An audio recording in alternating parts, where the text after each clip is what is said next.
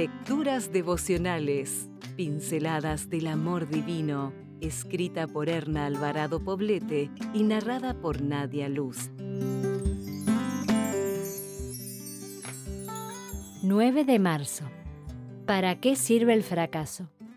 Sabemos que Dios dispone todas las cosas para el bien de quienes lo aman, a los cuales Él ha llamado de acuerdo con su propósito. Romanos 8, 28. La palabra fracaso tiene una connotación marcadamente negativa. Decimos despectivamente que alguien es un fracasado cuando sus deseos o proyectos de vida no llegaron al término deseado.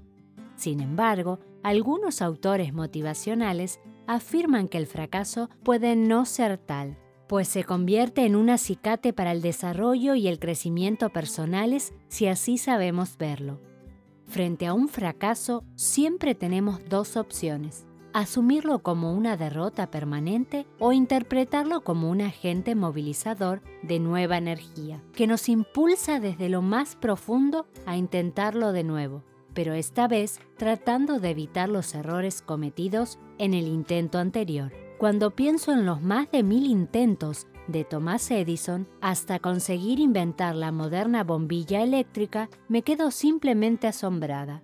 Al ser cuestionado acerca de esos mil fracasos, él aclaró, no, claro que no fracasé mil veces, sino que descubrí mil formas distintas de cómo no se hace una bombilla. Tú, que has depositado su confianza y la dirección de tu vida en las manos de Dios, no estás exenta de fracasar que no es lo mismo que ser derrotada. Pero recuerda que ese fracaso es una gran lección. Un pequeño fracaso percibido como un escalón hacia la meta no es ni más ni menos que un aprendizaje valioso que la vida te da. Cambia tu percepción cuando te encuentres frente al fracaso. No significa que no hayas logrado nada, significa que has aprendido algo. No significa que no puedes significa que estuviste dispuesta a seguir el método de ensayo y error. No significa que no sabes, significa que debes hacerlo de nuevo pero de forma diferente.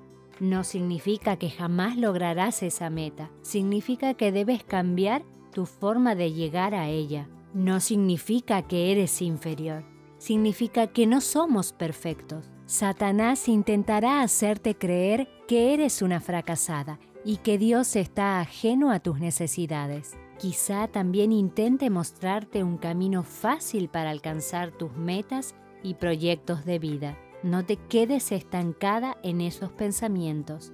Mira con optimismo realista tus posibilidades y vuelve a intentarlo, buscando fervientemente la dirección divina. Si desea obtener más materiales como este, ingrese a editorialaces.com.